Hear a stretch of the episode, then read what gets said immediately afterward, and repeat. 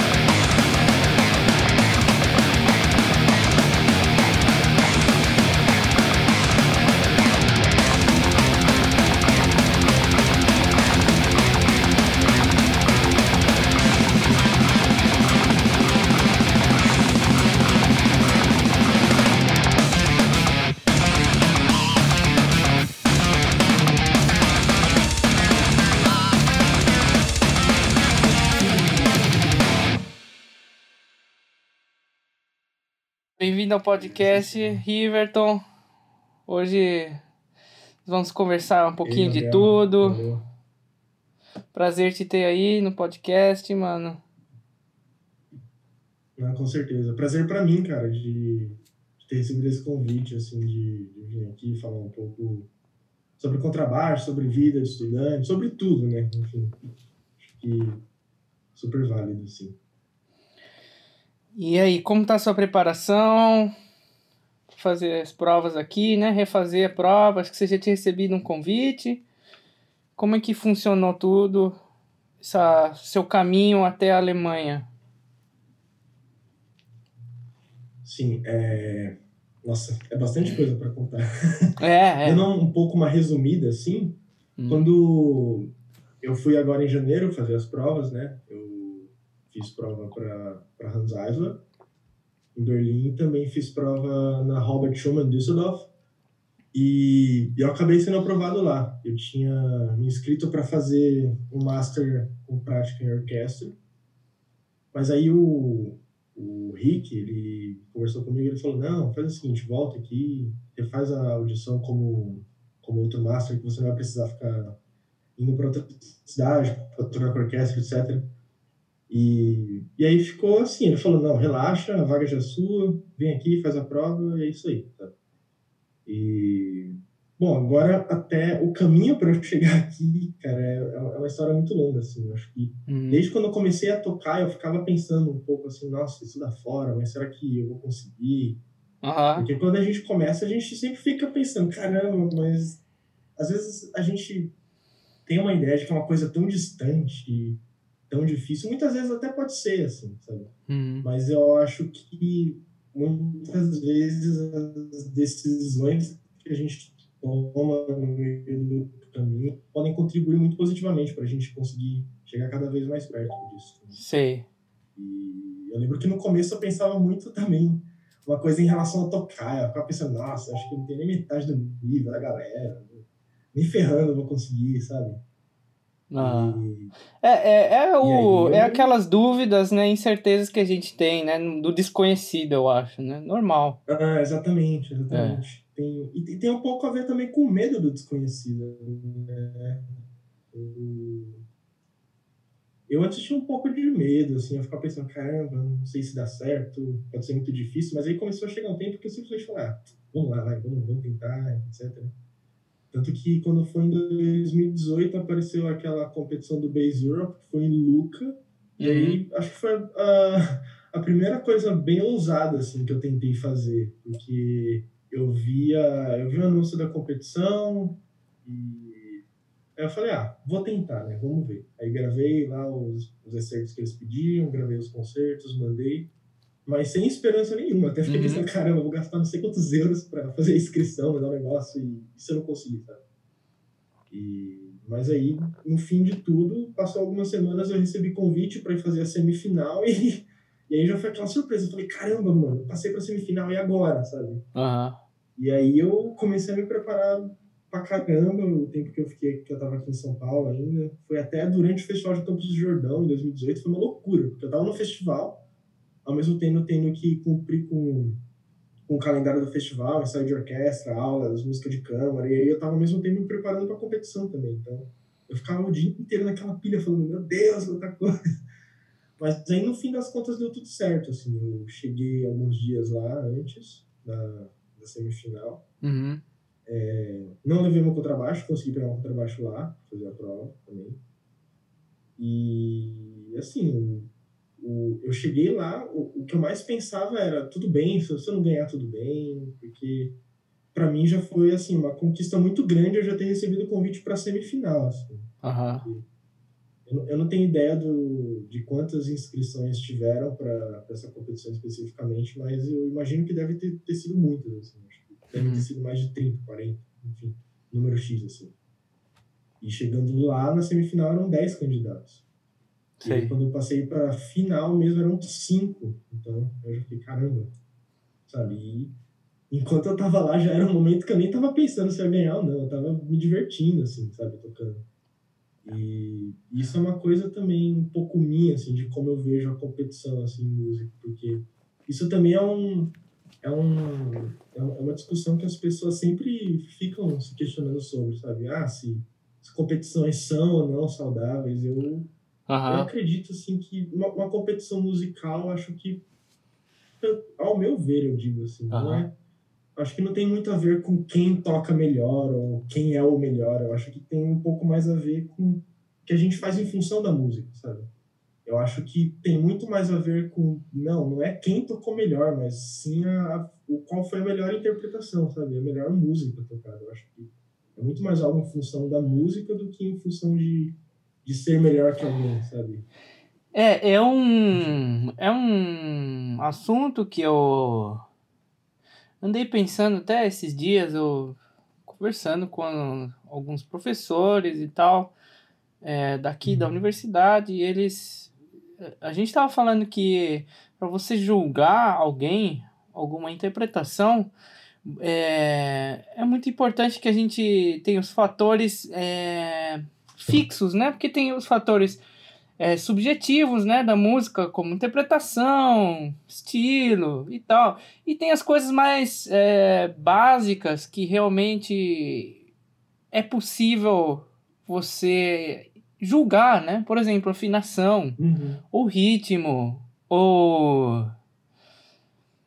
Então, é, é muito importante que, que a gente também tenha uma distinção do que é subjetivo e o que realmente é concreto é uma coisa concreta, né? Ou você toca uhum, afinado ou, ou desafinado é. em relação ao piano, né? E. Uhum. É. Nesse assunto, sim, eu concordo 100%. Mas, é, mas aí você também tem uma, um grande espaço entre interpretação e as coisas que são realmente básicas, né, da música. O, por exemplo, o que, o, que acontece, o que acaba acontecendo por resposta desse fenômeno que a gente tem hoje em dia, né, dessa coisa de, ah, vamos dar o primeiro prêmio, né, aquela coisa do primeiro prêmio, né? se você já é segundo, o cara já é, sabe? E aquela coisa do primeiro prêmio é que você leva as pessoas num, num nível de celebridade e tal, e o cara, às vezes, não é saudável, né, cara? Nem, nem pro cara, nem pro artista que, que, é, que tá sendo meio que elevado, nem para as pessoas ao redor dele, colegas de profissão e tal, porque é um é uma coisa que, por exemplo, é coisa do dia, talvez um dia o cara toque pra caralho, uhum. aí no dia seguinte o cara. Sabe? É, é, é muito complexo. Isso, sim, isso eu, eu só tenho que concordar 100%, assim, porque é uma coisa que já acontece com a gente em, audi em audições normais, né? A gente vai fazer audição para uma orquestra, ou até audição, assim, para mestrado, sabe? Para cursos, etc. Já, já aconteceu, assim, de ter tido várias outras, outras vezes, assim, que eu, que eu toquei uhum. em provas, assim, que eu toquei muito bem, assim, e teve algumas outras vezes, assim, que eu, eu me senti que não tinha tocado tão bem, assim, mas que deu certo, sabe? Passei, enfim. É. é. Esse negócio do dia tem muito mais a ver, porque tem muito a ver sim, inclusive. Porque a gente somos seres humanos, cara, sabe? Acho que já, já parte já desse pressuposto. E aí tem um fenômeno muito estranho. Tá bem, é. Né? E tem um fenômeno muito estranho que está acontecendo agora na internet, que são esses caras que postam os vídeos e o, o vídeo é completamente uma, uma trouxa de retalhos, né?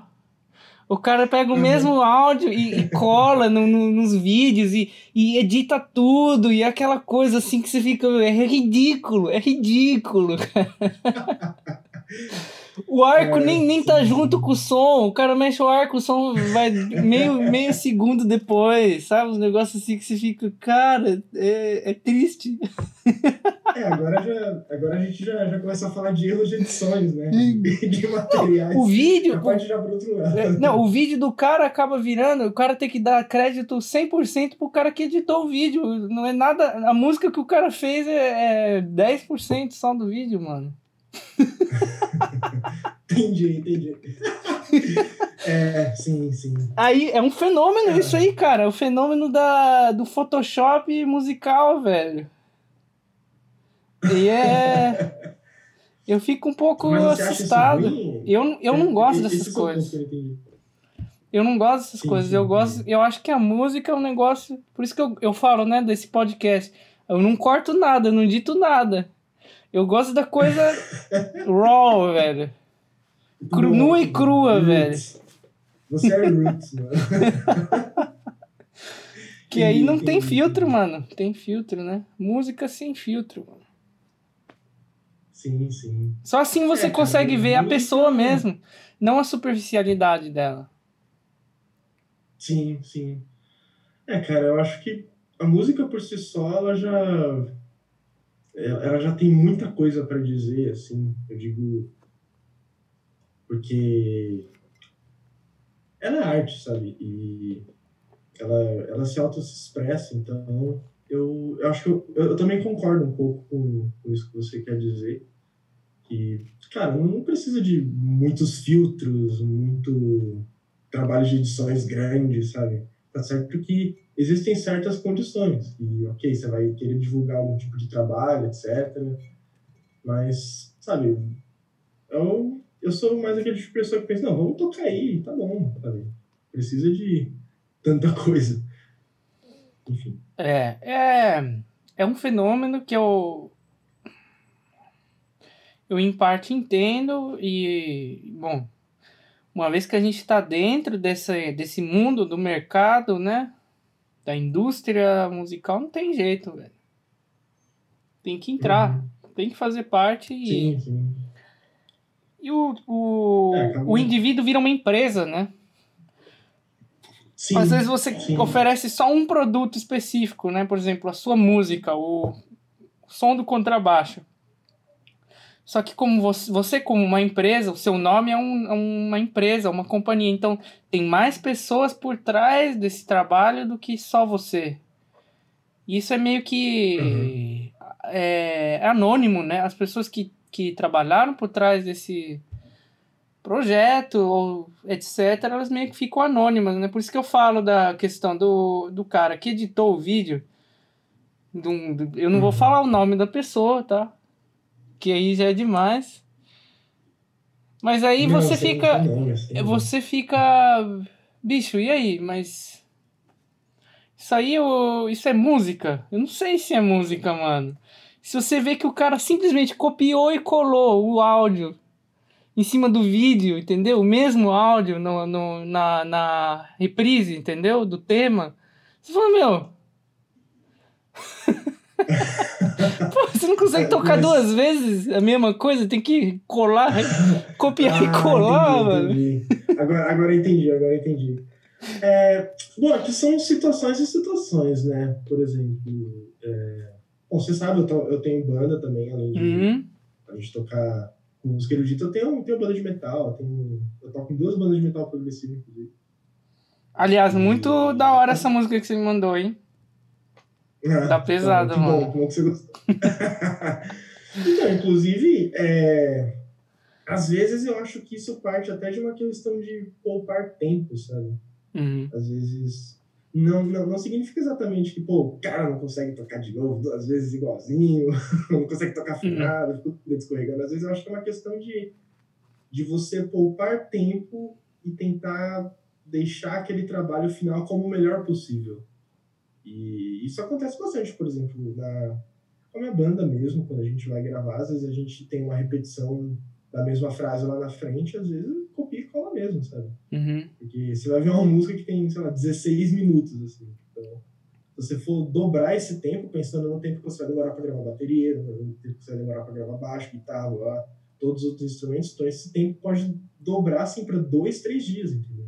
Uhum. Então, muitas vezes eu acho que tem um pouco a ver com prazos assim que a gente tem que acabar cumprindo que infelizmente a gente tem que acabar sacrificando essas coisas do tipo não vamos vamos tentar tocar o máximo possível deixar o mais fiel possível sabe? Uhum. é, não toca de novo o próximo tema que foi igual ao invés de copiar e colar. Então infelizmente a gente por conta de demandas assim do mercado a gente tem que acabar sacrificando essas coisas infelizmente né é, eu acho que é, é, até um pouco diferente, porque aí é o trabalho de vocês, né? Vender álbum é o trabalho de vocês, fazer turnê, uhum. concertos, etc. Mas outra coisa é meio que uma autopromoção que você faz que para mim é um é como se fosse um tipo de é, Betrug em alemão, como que fala isso? É é um impostor, impostor, uhum. entendeu? É um ah. é meio impostor assim, porque o cara faz um uma autopromoção, ele não tá ganhando dinheiro fazendo isso. Uhum. Está entendendo? Ele poderia simplesmente cortar a reprise e falar, fazer tocar só uma vez. Aí tá tudo certo. Entendeu? Não sei. É. é, tem, tem, tem limites, assim, né? Na verdade. Eu acho que. É, eu vejo isso muito como uma corda bamba, assim, sabe? Você, você tem que sempre tentar manter o equilíbrio do, dos dois lados, porque se você for pra, muito para um lado ou para outro, você pode cair no chão, sabe? Então, acho que essa questão do equilíbrio, de como dosar esse tipo de coisa, sabe? Até que ponto a gente é, tem que pensar tanto assim na imagem da promoção. Enfim, é. é. Essas coisas são, eu não diria perigosas, assim, mas é algo que a gente está sempre lidando todos os dias, sabe? Com essa questão de equilíbrio. Acho que equilíbrio é uma coisa que a gente lida na, na nossa vida sempre, assim. É... Esse negócio da Alemanha, eu ainda queria te perguntar um pouco mais, porque você, você, você esteve várias vezes na Alemanha, né? Não foi, acho que uma ou duas vezes, foram três ou até mais, né? Você fez vários, alguns festivais. E... Acho que foram no total, quatro vezes. Quatro vezes. E hum. queria te perguntar mais sobre a sua experiência no país, o que, que você achou. É, é, mais ou menos isso. sim, sim. É, bom, primeira vez que eu fui, você até deve, lembrar, no começo de 2019, tava um, não, tava, tava muito frio. Assim, muito era pouco, tava muito Pera frio aí, mesmo. Tá assim, tocando aqui um Pronto, desculpa, mano. tava, eu lembro que a primeira vez que eu cheguei, nossa, tava muito frio, cara. Tava muito frio. E a primeira viagem que eu, que eu fiz foi quando eu tava conversando com um professor, com o Pedro Gadelha, que ele... Em 2018 ele falou pra mim, não, acho, acho legal você ir lá, fazer umas aulas, vai lá pra Berlim, tá com o pessoal lá, não sei o quê. Eu falei, tá bom, vou. Uhum. Ok.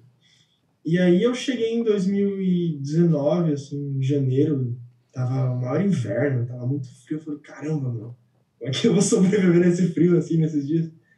E, assim, minha experiência, pessoalmente falando, como, como eu tava muito com esse negócio na cabeça de tocar, de, de, de conhecer as pessoas, de conhecer contrabaixistas, sabe? Tipo, músicos mesmo. Em questão da cidade, assim, eu acho que eu fui até um pouco negligente, assim, em relação a conhecer as coisas e sair para conhecer mesmo a cidade, saber para conhecer mesmo em relação à cultura do país, eu uhum. pulei um pouco essa parte porque eu estava muito fissurado em não, eu quero, quero tocar, quero tocar com as pessoas, quero conhecer gente, tá? E assim, a, a minha experiência indo aí, não só nessa vez como as outras vezes, eu digo que foram boas, assim, uhum. foram, foram satisfatórias. É, eu lembro que eu fui no começo do ano, 2019, eu toquei para alguns professores, assisti algumas aulas também. E aí, inclusive, foi no começo do, do ano de 2019 que eu fiquei sabendo da audição que ia ter para a academia da, da Filarmônica de Berlim. Uhum. E aí eu já falei, caramba, tem que fazer essa audição, sabe? e depois de um tempo eu decidi voltar, porque eu queria muito fazer essa prova. E, e mais uma vez, é, depois da, da experiência que eu tive em Luca, 2018, lá no Base Europe, eu, eu já não estava pensando muito se eu ia realmente ganhar ou não. Claro que eu queria entrar, etc. Não deu certo, mas enfim, acontece. É. É, mas eu gostei muito, assim, da, da experiência de ir, de tocar, sabe, de fazer prova. Eu acho que isso, essa experiência de simplesmente de ir e de tentar fazer, assim, com o máximo que, que você pode, eu acho que é a melhor coisa, sabe? E for, foram experiências boas né, nas viagens que tive. Tanto essa da, da prova que eu fiz para academia, eu gostei da, da, minha experiência de ter ido, ter me preparado, fazer a prova. E aí depois eu acabei indo para o festival em Schleswig-Holstein, que eu fiquei por volta de quase dois meses, foram sete semanas de festival, foi um festival bem intenso, assim. Você fez aulas e... com Hermann Stützer e Eckhard Behringer, né? Isso, isso, exatamente, exatamente. Eles, os dois eles estavam como professores, né, de eles davam ensaios de naipe pra gente. Uhum. E, e, assim, foram ótimas experiências também, assim. O pessoal foi super agradável, assim. É, em momento nenhum, assim, pela minha cara meio de árabe, assim, eu, eu não, ah. fui destratado ou coisas do tipo.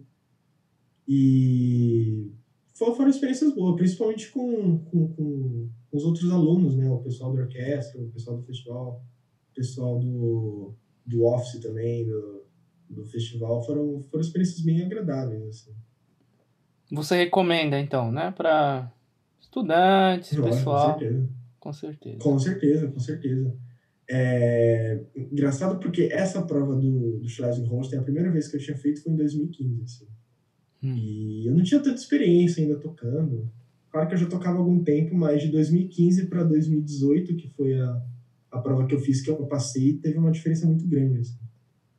E, e, eu lembro até hoje que a primeira prova que eu fiz em 2005, 2015, é, eu tinha dito 2015, né? Eu falei 2005. Eu fiquei pensando em 2005 agora. Ah. Eu não sei se eu me confundi. Mas, enfim, a primeira prova foi 2015. É...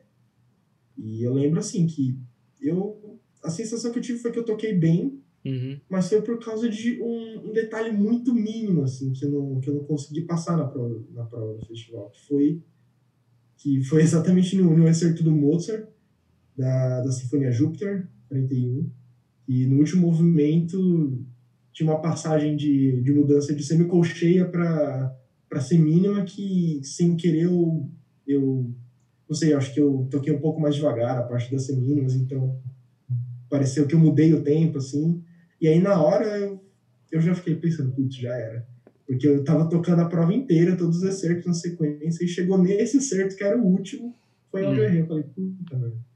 E aí depois de, eu fiquei um tempo assim pensando em aplicar de novo e tal, mas eu ficava só nessa de pensar e não aplicar, sabe? Vinha aquela questão do medo, assim, então do receio de falar, ah, não vou passar, né, para mim, sabe? Hum. Mas conforme foi passando o tempo, eu fui mudando um pouco esse pensamento e eu fiquei pensando, não, peraí, como assim não é para mim? É, eu, tô, eu tô estudando, então eu tenho que eu tenho que aproveitar essas oportunidades de ir lá e fazer a prova para como, como um, um, tipo de treino até, sabe? Porque, ok, não vou conseguir agora, mas um dia eu vou conseguir. E aí chegou em 2018 eu falei, não, agora eu vou fazer de novo. Então, uhum. E aí eu fiz a prova no fim do ano de 2018. Que foi logo após a competição de Luca também. E deu, deu super certo, assim. Foi... Na, na hora eu já, eu já senti, assim, que a, que a banca gostou. Uhum. E... Toquei a prova inteira também, não parei nenhum acerto. E eu acho que só esse fato, assim, eu já fiquei, caramba, será que agora foi? Sei. E, e aí, depois de um tempo, eu recebi o resultado e falei, poxa, ótimo. Cara. Uhum. É, claro tinha algum contrabaixista na banca? Como se fosse... Oi? Tinha algum contrabaixista na banca quando você fez? Não, não, não tinha. Era tipo é... maestro ou... Era, era a diretora artística do festival, estava na banca, e uma professora de viola também, de, de alguma universidade ah. daí acho que Ingrid Tua, alguma coisa assim. Hum. Eram, eram as duas só. Sei.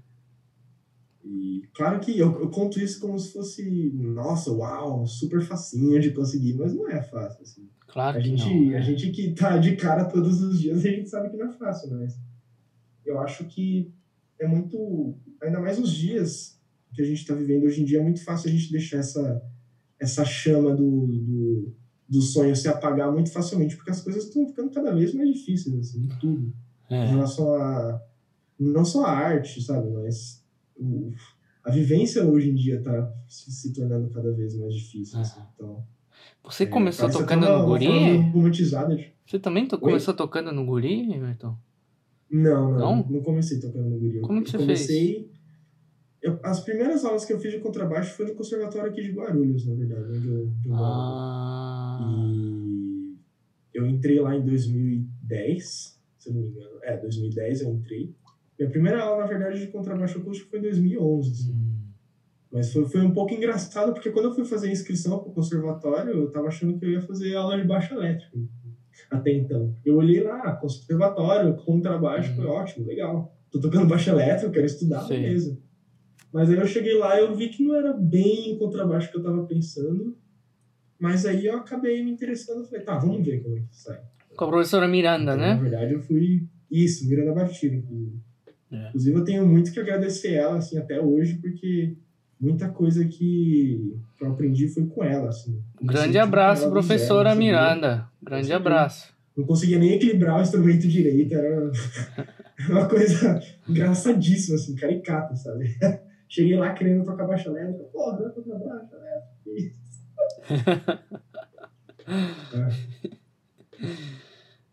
é. é, aí é porque nós contrabaixistas a gente tem uma, todo mundo uma história meio parecida até agora, o pessoal que eu entrevistei, né? Eu, Davi, você, tudo meio parecido a história, né?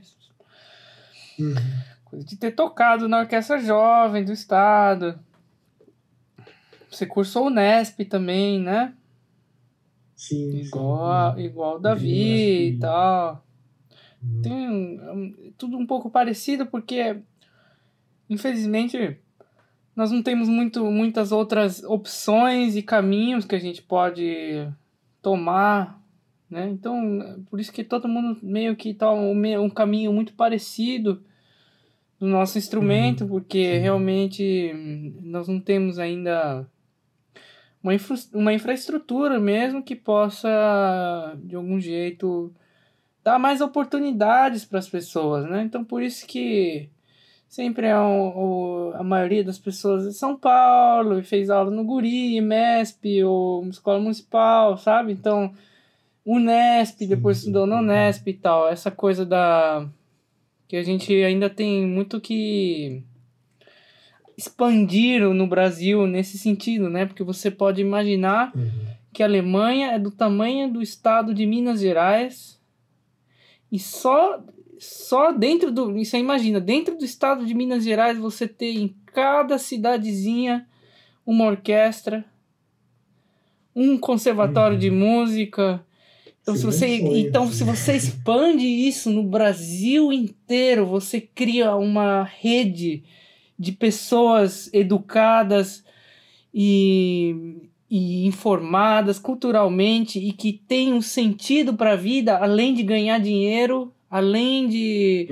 Sim. Sabe, de viver igual um primitivamente, sabe? Então, eu acho que a cultura, a arte é uma coisa que é, o Brasil é, é infelizmente muito subdesenvolvido ainda e então o fator até mesmo deu até agora ter falado só com contrabaixistas também talvez seja minha culpa, de, algum, de alguma forma. Tem que chamar os clarinetistas agora também. é, a Ariane vem sábado, a Ariane já. Ah, fazer, perfeito, perfeito, perfeito. Eu vou fazer uma entrevista com um compositor em breve também. Então, ah, pouquinho em pouquinho. Expandir o leque aí. É. Músicos. é. É... Essa questão que você é. falou é, é, é, realmente um pouco complicada, assim, porque a gente olha. Além, além do tamanho do Brasil em território, sabe? O Brasil em território é um país gigante. Assim. É, e, mas nas questões das cidades, a gente tem cidades muito grandes, sabe? E além de São Paulo, a gente tem várias outras cidades muito grandes. Como, por exemplo, você, você citou até o próprio estado de Minas Gerais. Assim. Minas uhum. Gerais é muito rico em cultura, assim, muito rico. Uhum. Muita coisa. É, é, um, é, um, estado grande, assim. E é, é, um pouco triste a gente realmente ver isso, que um país do tamanho do Brasil, assim, que, como você até tinha mencionado do, do, dos baixistas que você, você anda conversando, etc., todo mundo tem mais ou menos a mesma história. Ou seja, como se é como se basicamente só tivesse um ou dois ou três caminhos para você começar a estudar e se desenvolver e chegar até uma, uma, vida profissional como músico, assim, é. Isso é um pouco triste, assim, porque, inclusive, sempre a, a gente sempre vê muitas notícias de, é, de precarização de estudos, não, não só na música, como estudos de base, sabe? A gente Sabe, o professor assim fica indo na rua, fica protestando para aumentar salário, fica levando porrada na PM. Eu acho isso algo muito absurdo, assim, de ver, assim, algo que eu é. fico pensando na minha cabeça, é, é, muito difícil de digerir, sabe? A gente, enfim, a gente luta muito para ter um estudo de qualidade, luta, luta, luta, mas parece que essa luta ela anda engatinhando, assim.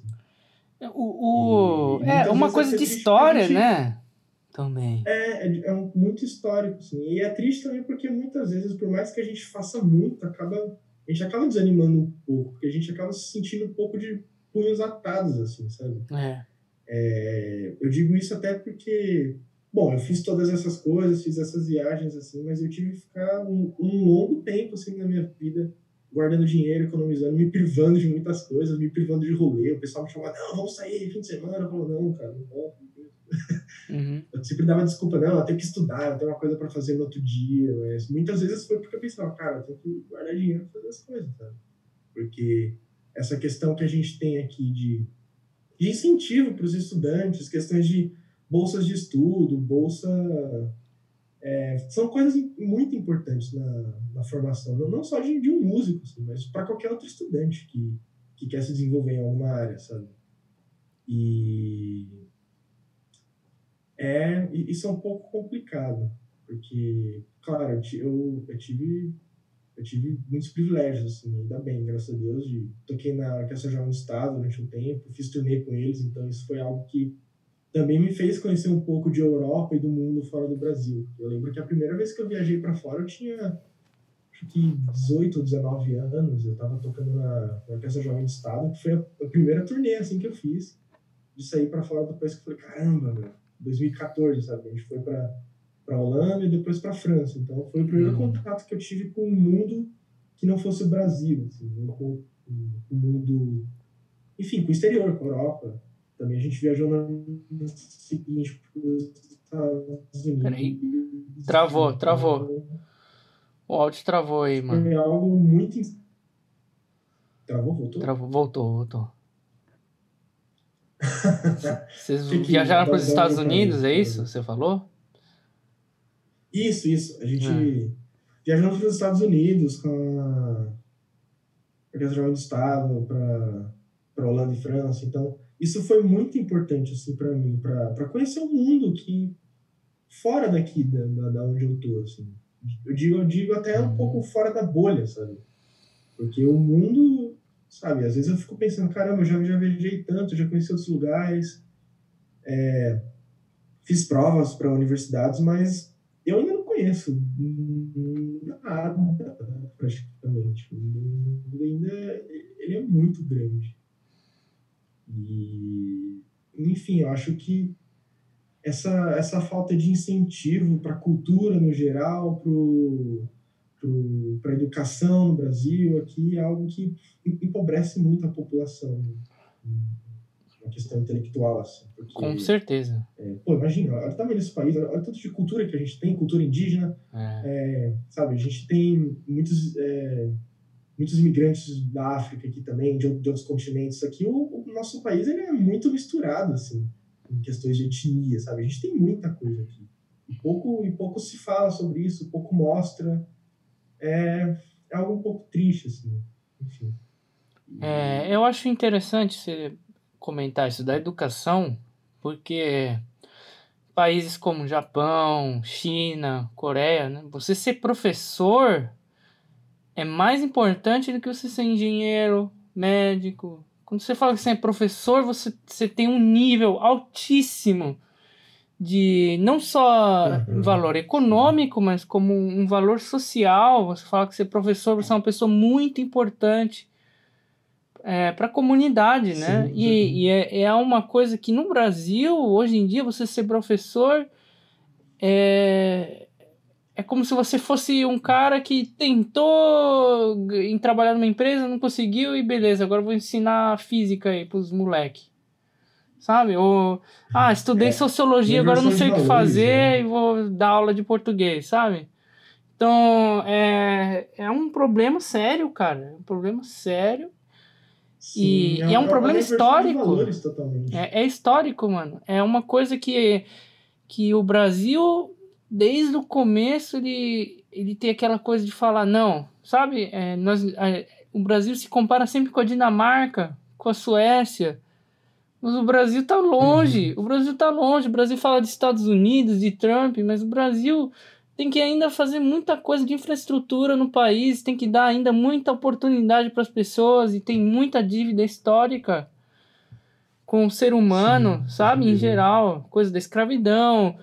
E, cara, tinha gente que tinha é, empregada em estado de semi-escravidão até 1990 e pouco no Brasil. Empregado, essas coisas da união dos, de, de, de, dos empregados e tal, né? Das empregadas e etc. Isso aí foi surgindo em, nove... em 1990, uhum. 2000. Então você imagina que tinha gente em estado de semi-escravidão no, no país até, até agora pouco, até é, 10, 10, 20 anos atrás. Então é um problema seríssimo, cara. Sim, sim, sim. É, é cara. São, acho que são, são muitas questões assim que que claro que eu, que eu não vou ser pessimista falar ah isso não vai mudar nunca isso com certeza pode mudar mas eu acho que a gente tem que começar com, com a, a, trabalhar essas coisas discutir esses temas sabe? Eu acho que pouco se fala sobre isso. Ainda, ainda a gente tem discussões sobre isso mas eu acho que precisa jogar mais isso sabe? No meio de discussões porque é um problema muito grande poxa a gente pô, cara, até quando a gente vai ficar nessa, sabe? Nesse limbo, assim, de a gente ter um, um super país, um super território cheio de riquezas, uma cultura maravilhosa e a gente pouco explora e aproveita sobre isso, sabe? Até quando? Enfim, é algo. É muito triste, assim. Enfim. É, nem, é um, é um é, país. Eu não tenho nem muitas palavras para falar, porque, claro que eu, eu não tenho tanta propriedade para falar sobre isso tudo, mas mas é algo assim bem pesado, sabe? Porque é muito difícil digerir você ter um super país bom, com pessoas super inteligentes, sabe? Com... A gente tem vários nomes assim muito importantes, cara, do, do nosso país que as pessoas acabam meio que esquecendo isso, sabe? Com certeza, Enfim, com é. certeza. Eu criei esse podcast para de algum jeito poder conectar as pessoas e poder começar algum diálogo, começando na música, porque eu acho que é um, um fator, a música é um dos pilares que pode unir as pessoas de algum jeito, cara. Uma coisa é um, é um Sim, setor muito aberto. Qualquer pessoa que tem ouvido pode escutar e pode entender uma mensagem, uma se conectar com as outras pessoas, né, através disso. Então, que é muito importante a gente fazer a nossa parte de alguma forma e bom, se também não funcionar e se der merda, e pelo menos a gente tentou, né? Sim, com certeza. A, tentativa é o, eu acho que é, que é a coisa mais válida, assim. Porque se você não tenta, você não sabe o que vai acontecer. Então, pô, vamos tentar, sabe? Tentar fazer a parada aí acontecer. Então, vamos mudar de assunto. Eu, eu, eu, eu tinha falado com você, né? Essa coisa do. Eu tinha falado já um pouquinho do, com o Davi a respeito dos vistos e organizar, né, pra gente morar fora e etc. Eu, eu gostaria de saber mais como foi esse processo para você. Porque tem muita gente que pergunta e. Até mesmo quando você, se alguém te perguntar alguma coisa, você pode já mandar o link do podcast com você mesmo, já esclarecendo autopromoção do podcast agora rolando também. É, mas é, é uma coisa prática, é prático, cara. Sim, claro, é prática. É você já tem, é já tá bom, tudo lá esclarecido, aí você, pronto, ó, mandei aí, você escuta aí o podcast, aí já tá esclarecido, sabe? Então... Sim, sim. Não, não, interessante, interessante isso. Claro que isso, essas coisas que eu falar em relação a visto, em relação a estudar fora, é, é o meu ponto de vista da minha experiência. Assim. Uhum. E isso, isso muda muito de país para país, de pessoa para pessoa, as condições também. Então, sempre tem muitas, muitos fatores que alteram. Uhum. Mas, para mim, em relação ao visto, é, é algo que, assim, eu primeiro. Claro, eu vou, eu vou entrar de novo no, no país agora, para Alemanha, para refazer a audição. E eu vou entrar como turista. E vou entrar no país, vou fazer a audição. E aí, depois que eu já estiver aí, que eu tiver feito a audição, que eu tiver as cartas de, de aprovação, carta disso, carta de aquilo, aí eu posso começar a correr atrás em relação do, do visto quando eu estiver por aí mesmo. Uhum. na embaixada, etc., mostro os documentos. E uma coisa muito importante que eu estava vendo sobre a Alemanha é que é importante você ter algum um tipo de conta bloqueada. Não sei se você já ouviu falar disso. Você tem uma conta bloqueada com um valor lá. Uhum. É, é claro que eles pedem um valor surreal assim, em euros para você entrar como estudante. Assim, você vai falar, meu Deus, eu não vou ter isso nem que eu trabalhe 20 anos no Brasil, sabe? Uhum. Mas a questão é se. É, no meu caso, eu vou tentar entrar com essa conta bloqueada, com, mesmo que seja pouco de dinheiro, mínimo possível. Uhum. E além, além da carta de, de aprovação da universidade, eu, eu pretendo tentar uma, uma carta de tutor também, o professor, que pode me ajudar também nesse processo do visto, assim, etc. E tem na, na universidade que eu vou, na Robert Schumann, tem algumas bolsas de estudos também para estudantes estrangeiros. Então, eu acho que esse processo também é muito interessante também, você você sondar o máximo possível do território que você está indo. Por exemplo, é, como eu tinha comentado, eu fui no começo do ano, fiz audição para as duas universidades. Então, quando eu já estava mandando inscrição, eu já fui me preparando com isso, vendo qual era o valor da, da taxa semestral que eu tinha que pagar, se a universidade pedia para pagar a taxa semestral para estudar, é, questões de a universidade exige que você tenha é, proficiência na língua, exige que você tenha um certificado, que inclusive isso também foi uma coisa que me ajudou muito, assim, porque se eu tivesse é, teoricamente entrado agora com a prova que eu fiz no começo do ano, eu teria que provar a proficiência de nível B2 em alemão assim agora, um, dois, três já, sabe? Uhum. Já teria que estar com esse certificado na mão e apresentar lá na Robert Schumann, porque eles pedem um certificado para você fazer o mestrado. Por exemplo, na Hans Eisler já não pedem o certificado do, do, do alemão. Então, por um lado foi muito bom porque eu, te, eu, eu tô tendo agora tempo hábil assim para me preparar para estudar o idioma, para conseguir fazer a, a prova de proficiência e conseguir chegar no nível B2 que eles exigem, que é o mínimo. E, enfim, essas coisas são importantes. Você saber se a universidade é, pede um certificado de idioma, se quais são as condições para você estudar, por exemplo, se você se a universidade dispõe de bolsas de estudos, porque muita gente assim não tem não tem dinheiro, cara. estudante não tem dinheiro, estudante hum. tem pouquíssimo dinheiro, então você saber essas coisas, por exemplo, sobre bolsas de estudos é, das universidades, o DAAD também é, um, é, uma instituição que oferece bolsas de estudo, todo ano eles abrem inscrições é, para música e, e, eles assim infelizmente eles só têm bolsa para pós-graduação mas ao mesmo tempo felizmente eles têm bolsa para pós-graduação uhum. porque principalmente para a gente que está aqui no Brasil é tão difícil fazer essa coisa de bolsa de estudos então a gente vê uma coisa do tipo a gente já fica feliz, assim, falar, ó, oh, legal, tem, tem alguma coisa, sabe? E também pesquisar bastante em relação a onde você vai morar. Isso é, é algo essencialíssimo, assim. É você saber de sites e uhum. lugares, ou até mesmo grupos no Facebook, ajuda muito, sabe? Tem, você entra no Facebook, você pesquisa lá, morar na Alemanha, sabe? Vai colocando as palavras-chave, assim, pesquisando grupos de, de, de, de, pessoas que dividem apartamento, que alugam quartos, essas coisas são, são muito importantes também. Tem é. também, é. além disso, tem as moradias universitárias também, como Studentenwerk, que você está ligado já o que é. Uhum. é. Muitas cidades da Alemanha, muitas não, acho que todas, né? Tem, tem Studentenwerk para as universidades, engano. Seria como uma associação dos estudantes, né? Mais ou menos. Isso, é.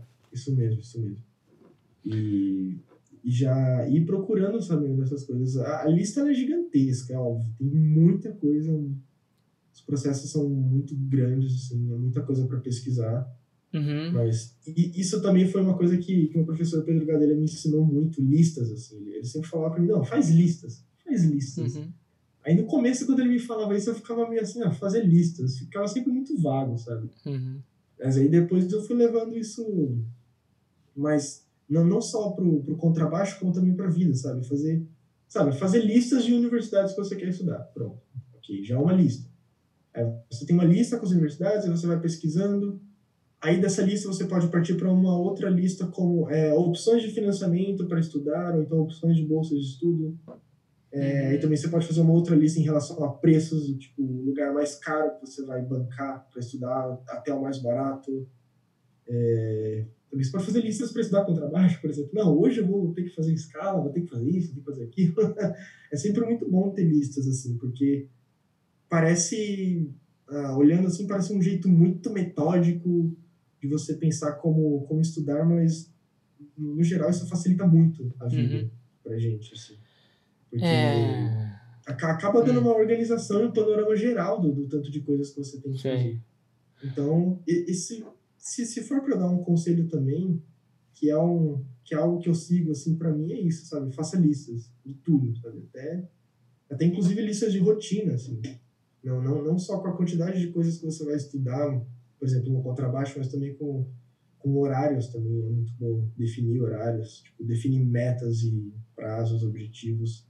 Como, ah, não, essa semana eu tenho que ler tal concerto e ok, eu tenho uma semana para ler o concerto, aí na próxima semana, minha próxima meta é melhorar com passos X, Y, Z, porque o objetivo final vai ser gravar um vídeo não sei quando para mandar não sei para onde, entendeu? Sei. Então, isso é muito importante também. É, eu, eu gostaria também de dar algumas dicas para quando, se vocês realmente é, decidirem e estudar fora e tal. É... Ponto número um: não compre passagem sem pesquisar se vai ter feriado no lugar, se é Páscoa, se é Natal, se é sei lá é o que. Vocês vão se impressionar com o número de pessoas que eu encontrei que compraram passagem sem pesquisar o que estava acontecendo no dia aqui em Berlim e ficaram aqui. Eles queriam fazer aula, queriam ver não sei o que, só que era feriado e não tinha ninguém na, na cidade vazia. Então é muito importante, se vocês quiserem ir em algum lugar para sondar, para ver o que, que é, para fazer aula, para encontrar com os professores e tal, por favor, e, escolha uma data e perguntem Isso para é os professores antes de você comprar a passagem se eles vão estar no lugar onde, onde você vai. Segundo, sim, sim. segundo ponto,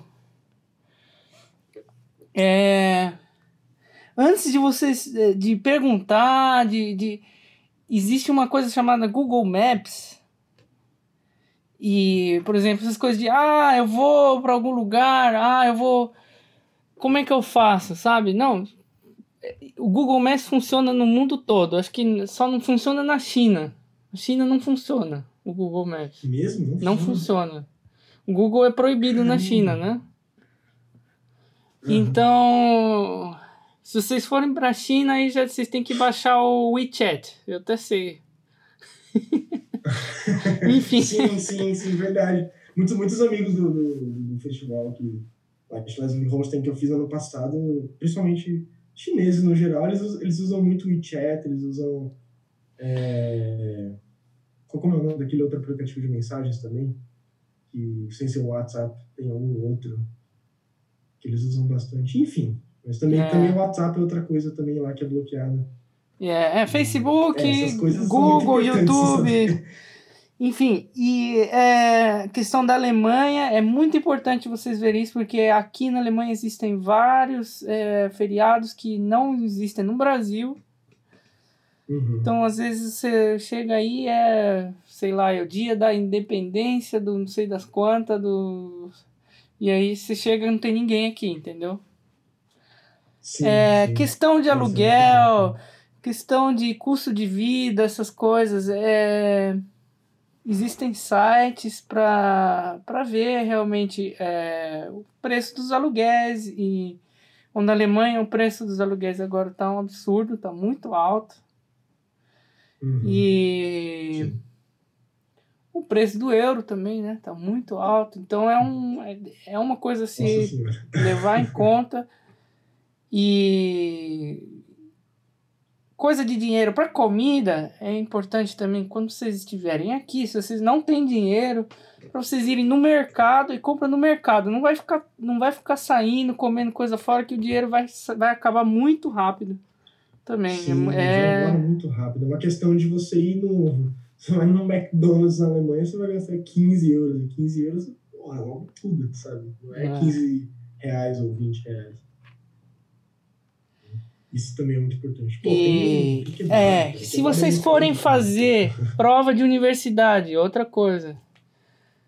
Não faça prova para uma universidade, não vai gastar seu dinheiro, seu tempo para fazer prova em uma universidade, entendeu? Você vai gastar 5 mil reais numa passagem. e você vai lá para fazer uma prova. É, é um absurdo. Na Alemanha, você Sim, consegue. Eu acho que ao menos duas universidades já, já, já é, assim, para você pelo menos se planejar. Porque em um lugar você vai ter um não, mas no outro você tem um sim. E ainda mais na Alemanha, que você Bom, pega um ônibus, você paga 9 euros e você vai para outra cidade, entendeu? Então, não sim, tem sim. desculpa. Foi exatamente o que eu fiz também, é. inclusive. Porque eu fiz a prova na Hans Eiser, depois eu fiz a prova em Düsseldorf. Só que isso também era outra coisa que eu estava analisando, a data das provas. É. Porque eu me lembro que a prova que eu fiz na Hans Eiser foi dia 24 e a prova em Düsseldorf foi dia 28. Então, é, isso também é algo muito importante, porque eu cheguei um pouco antes da prova, que tinha para fazer na Hans Eiser, então eu tive tempo de descansar, de respirar, de me adaptar também com o lugar, me adaptar com o clima, né? Isso são coisas muito importantes, porque eu, eu sinceramente, eu não sou uma pessoa que, que sofre muito com essas mudanças drásticas de clima, assim. Eu, eu consigo uhum. me adaptar bem, mas tem algumas pessoas que não, então é importante você chegar um pouquinho antes e em seu lugar. Porque muda tudo, até o gosto da água vai mudar, isso daí é um fato, assim. É, a água no Brasil tem flúor e a água na Alemanha tem cal. Tem calque. Então é, é, é diferente, realmente. A água, é tudo diferente. E Sim, essa questão, né, por exemplo, da logística, né? Como é que você vai se transportar? Por exemplo, você vai fazer prova em três, quatro universidades, por exemplo, né? Porque quão, quão mais, quanto mais universidades você faz a prova, maior a sua chance de você passar em algum lugar. Isso é fato, entendeu? Se você achar, uhum. não, eu só Sim. quero estudar com tal professor em tal cidade. Meu, você é um cabeça fechada, entendeu? Você, você tem que tem que abrir as sua, suas oportunidades, não dá para ficar achando que você é o super-homem, entendeu? Não é. Sim, com certeza. E. Com certeza. que mais? Acho que é isso, viu, cara? É uma das coisas que eu mais vejo que o pessoal é, bate cabeça mesmo, assim, sabe aqui? Sim, sim. É... é, é, um, pouco, é um pouco difícil isso, porque é, às vezes a gente olha como, como ir para um outro país e fazer prova em outro lugar como uma coisa muito distante. E muitas vezes pode ser, e realmente é mesmo, mas acho que quanto mais a gente consegue aproximar isso da gente, por exemplo, a própria questão da pesquisa, sabe? Você pode ir no YouTube e pesquisar ah, brasileiros que moram no lugar X, no lugar Y. Começar a ficar vendo esse tipo de. Começar a, se, a sentir melhor como que funcionam as coisas nos lugares também. Isso, isso, isso é muito importante, assim, porque. É... Nossa, eu me distraí aqui agora. Mas, enfim, é a gente, a gente conhecer o máximo possível as coisas é bom. Assim. Pô, a internet está aí, vamos pesquisar. É óbvio que também é, é um, é um, problema que. Existe um problema que muitas pessoas não sabem como pesquisar isso, aonde começar. Então, eu acho que outro, outro fator importante é você perguntar, sabe? Pergunta. É. E perguntar para outras pessoas, ou então perguntar para amigos se você tem amigos que conhece, que tem amigos, ou então amigo de amigo que está fora. Tentar ao máximo possível se aproximar disso e, e saber da, das experiências deles. Claro que isso também é algo que a gente tem que tomar cuidado, a gente não to tomar essas experiências de outras pessoas como algo que também vai acontecer com a gente, falar, nossa, vai ser assim aqui. A gente também tem que se preparar muito. Essa questão de fazer prova em mais de um lugar é um, já é um, uma arma para a gente se preparar também para a gente conseguir ter mais chances do, de obter um sucesso, inclusive. É, e é, outro aspecto, um ponto de vista diferente é colocar na balança também o que está em jogo, sabe? Às vezes uhum. tem pessoas que tomam decisões muito difíceis, sabe? Largar um emprego fixo num lugar muito bom, ou toma decisões que são muito complicadas de tomar e acaba se arrependendo, sabe? Chega aqui e tem tanta expectativa, tem tanta é, esperança, né, de, do, da, das coisas darem certo e acabam ficando muito frustradas e, e deprimidas e sim, sim, sim. Essa é, coisa de essa, ficar. Essa de ligar... Ah. Não, não, concluir.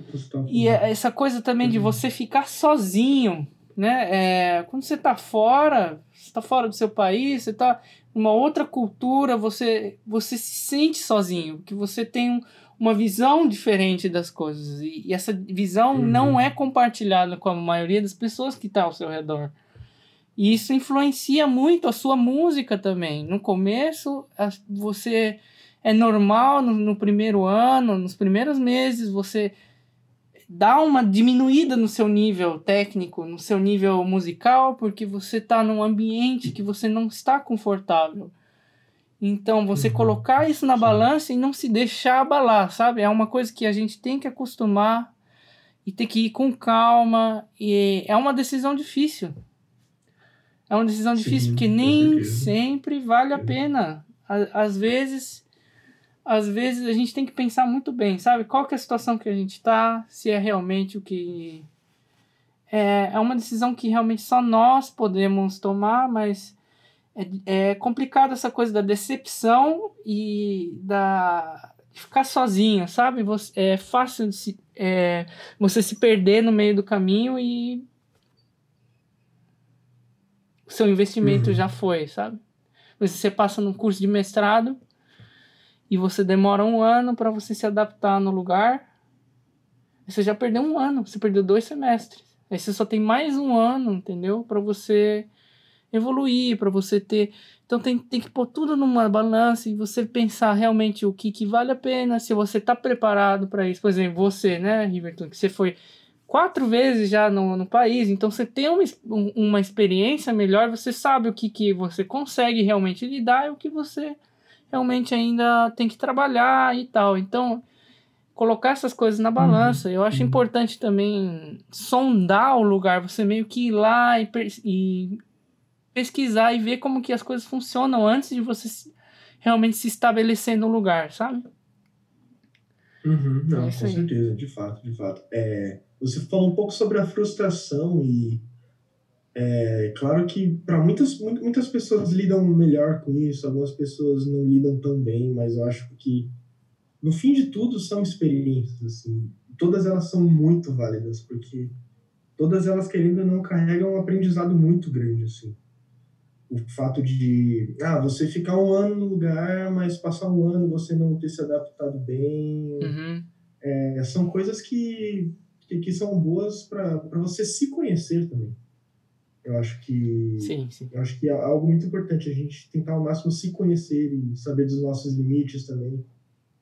E claro, sonhar é bom, mano. sonhar é muito bom. Você fala, nossa, vou mudar, aí sim, legal.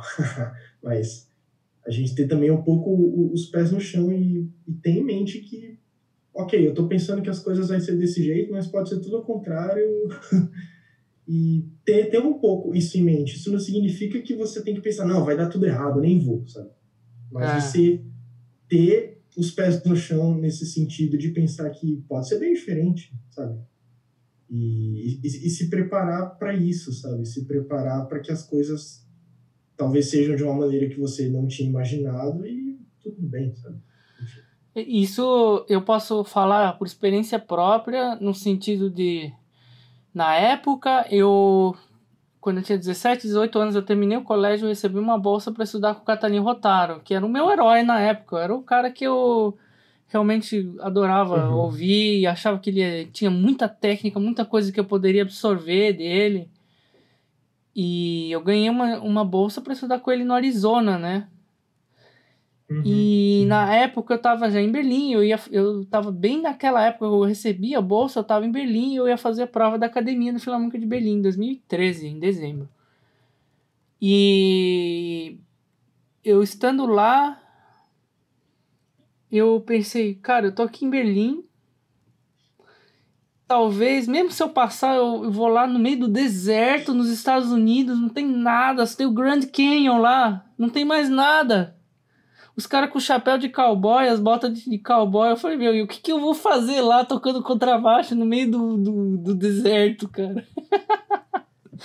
então, assim, é uma coisa que que para mim eu, eu, eu tinha já uma ideia que não era para mim, entendeu? Tem pessoas que podem, pô, da hora, velho, vou tocar com trabalho no meio da areia lá, sei lá, eu.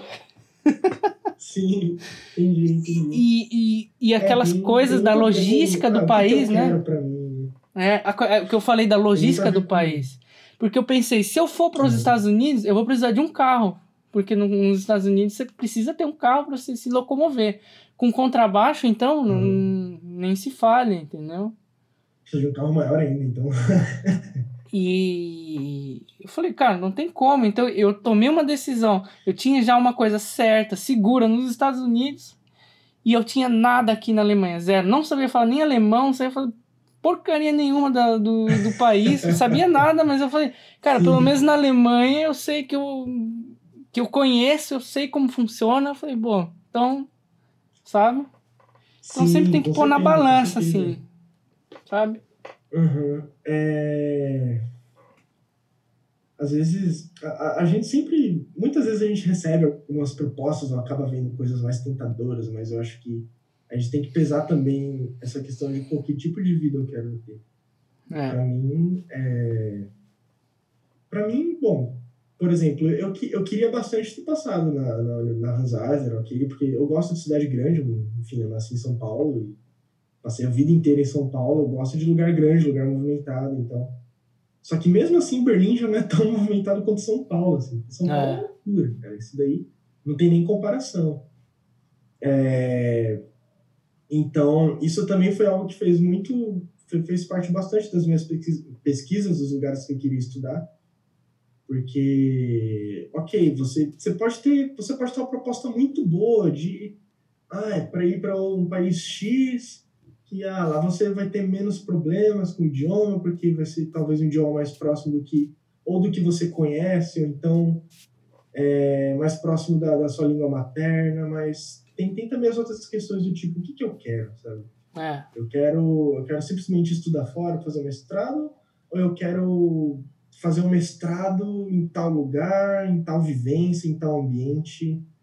Então, acho que por muitas vezes que as coisas possam ser mais difíceis no lugar que a gente quer ir, eu acho que a gente tem que pesar essas coisas em relação a, a oportunidades e como a gente vai se sentir em relação a, a, a, a gente estar feliz e satisfeito com aquilo, sabe? É. Porque pô, você pode ter uma bolsa assim, nossa, você vai para o lugar X, Y só que lá você não vai estar tão feliz quanto você estaria em outro lugar, sabe? Então, isso, isso é algo bem, bem delicado, assim, de tratar e de pensar. Mas é algo que a gente tem que considerar bastante, assim. Com certeza. E também não, não, não ficar triste caso a gente não consiga um lugar tão sonhado da vida, porque, porque por mais que você queira ir para um lugar, muitas vezes não é só aquela opção. Tá, eu, que, por exemplo, eu fiz prova na Hans Eisler, mas eu tinha a opção também de fazer prova em Düsseldorf. Tinha também ah. outras universidades que eu estava pesquisando também para fazer provas no semestre de inverno, caso não desse certo, passar em uma das duas agora e ok, sabe? Mas isso, todo, todos esses lugares que eu estava pesquisando tinham um pouco a ver com o tipo de lugar que eu queria ir, o tipo de vivência que eu gostaria de ter, sabe? Então, é, é, é algo bem complicado, assim, de se pesar, mas eu acho que é algo muito válido que a gente tem que levar muito em consideração também. Com certeza. Com certeza, mano. É, e agora? Você, agora durante é, essa época aqui, você tá fazendo aula por vídeos ou como que você tá fazendo? Ou você, questão de aulas, etc. Bom, então, ah, em questão de aulas agora, eu, eu me formei né, agora recentemente na, na Unesp, na academia do OSESP também. Uhum. Então, em questão de aulas agora, por enquanto, não, não estou fazendo aulas. Assim. Sei. Mas é, acredito também que por conta da, dessas questões de pandemia que a gente está vivendo agora também, que isso é algo também muito importante, que a gente considerar que se a gente quiser se mais alguém tiver com planos de estudar fora agora, né, nessa época do ano, é algo que a gente tem que considerar bastante, questões da, da pandemia, de saber se o país que você está indo vai, vai estar com as fronteiras abertas para você entrar naquele determinado período, ou, enfim, é, questões também de, de, de como você vai fazer para sair daqui, etc. É. É... Mas o que a gente estava falando mesmo? Perdi o fio da meada agora. A questão das aulas, né, né? Durante essa época agora, como você estava fazendo. E essa, você falou que você se formou né, na Academia da USES. Como foi sua experiência lá? A minha experiência foi muito boa, assim. Eu não, hum. eu não tenho... Eu, basicamente, eu não tenho muito, nada o que reclamar, assim. Claro que, como, como todas as instituições, a gente sempre se depara com alguns problemas, né? Isso é algo comum. Assim. Inclusive, eram, a, eu, eu e muitos alunos, a gente sempre discutia algumas questões de como a gente pode melhorar, uhum. questões de, de aulas que a gente tem aqui, questões de é, da infraestrutura, como a gente pode ao máximo aproveitar o que a gente tem, enfim. Sim. É, eu digo assim que eu, eu aproveitei muito bem o meu, meu tempo da, da academia da USESP que eu tive. Eu toquei bastante com a, com a orquestra, foi, foram dois anos assim muito importantes para mim. É, eu, eu, tive, por exemplo, acesso às outras salas, os outros salões que tinham na Sala São Paulo para conseguir fazer gravação de vídeo, gravação de áudio para mandar para concurso, competição, para tentar a bolsa de estudo. Então, assim, eu tive muito apoio assim, lá dentro. Muita, muita gente me ajudou bastante com isso tudo. Sou grato a todos, assim, né? E é, uma muita, orquestra sensacional, né? São músicos excepcionais. Sim, é uma sensacional, assim. Eu tô, eu tô, tô falando agora da, das questões de, da, da, infraestrutura da, da Sala São Paulo, uhum. que aproveitei muito bem, foram muito boas para mim, mas as questões também de, de tocar com a orquestra, assim, Sim. sabe? Eu, eu me senti muito bem, eu fui, fui super bem recebido pelo Nike, assim, todas as vezes que eu tocava, o pessoal, ô, oh, e aí, quando é que você vai tocar de novo? Não tá vindo, não sei o quê. Uhum. O pessoal sempre ficava perguntando, ô, oh, vem aí tocar com a gente, cara, você não tá vindo mais, não sei o quê. Então. E isso assim, eu acho super eu... interessante do naipe, do naipe da USESP, entre. Porque eles, eles têm um certo, uma certa responsabilidade com os alunos e com com as pessoas que estão lá, com né? Certeza, eles levam certeza, em conta a, as necessidades do aluno e eles levam em conta não apenas, né? Porque aqui na Alemanha tem uma coisa de você ser academista é como se você fosse uma mão de obra mais barata para a orquestra, sabe? Então eu, uhum. eu trabalhei como academista também em uma orquestra aqui na Alemanha e uh, o jeito que eu fui tratado foi um, como se eu fosse uma mão de obra mais barata, sabe? Então Sim. Então, eu acho super interessante essa coisa que você estava me falando, né? Do, do, do naipe se preocupar com a sua educação, da sua formação também, e te oferecer a infraestrutura que você precisa para as coisas que você. para os seus projetos, né? Então, eu acho isso super legal, cara. Preciso. Sim, sim. Preciso dar o meu, meus parabéns aí, que é. Hoje em dia tem umas coisas muito estranhas por aí, viu? Coisa de academista, sim, vixe, Maria. Concordo é. muito. É, mas, enfim, é, tive, tive várias situações assim que hum. eu precisei até. Eu tinha alguns concertos marcados para tocar com orquestra que eu, eu, eu, precisei assim desmarcar porque eu tinha viagem. Por exemplo, eu tive as viagens que, eu, eu fui pro festival lá pro Schleswig Holstein, fiquei quase dois meses fora. O festival começou hum. dia 30 de junho, alguma coisa assim, foi até o dia 20 de agosto, sabe? Foi muito tempo. E eu tinha alguns concertos programados também. Tinha o Festival de Campos do Jordão, que quem é academista tem que participar também do festival. Consegui dispensa, foi algo me ajudou bastante também. É, consegui a dispensa também dos concertos que eu tinha programado para tocar, não só nessa ocasião do festival, como também na, na ocasião do, que eu fui fazer a prova da academia, né, em Berlim também. Então, eu tive bastante ajuda nesse sentido, bastante ajuda mesmo. Assim. E acho que, inclusive, foi até nessa, nessa época que o pessoal ficava falando: Ei, você não vai mais vir tocar? Não sei o quê. Muito legal, e, mano. Claro, não, não, não só o meu professor Pedro Gadelha me ajudou muito, como também todo, todo o resto do pessoal, assim, do naipe, o Max também, sempre falava, oh, vem, toca aí, se quiser tocar algum dia aí e tal, te ouvir. Professora da Valéria também me ajudou bastante, muita gente, assim, naipe em peso, assim, contribuiu, cada um contribuiu com coisas muito importantes, assim, com a minha formação que eu tive lá na academia. É, e enquanto. De, ah, vira a página ah. um pouco mais rápido ali em tal trecho. Sim. Até com essas coisas, assim, sabe? É, enquanto a questão do, do seu tempo na academia, você. Você, enquanto você esteve na academia, você tinha outros dois colegas contrabaixistas, né? No total, três academistas de contrabaixo, é isso?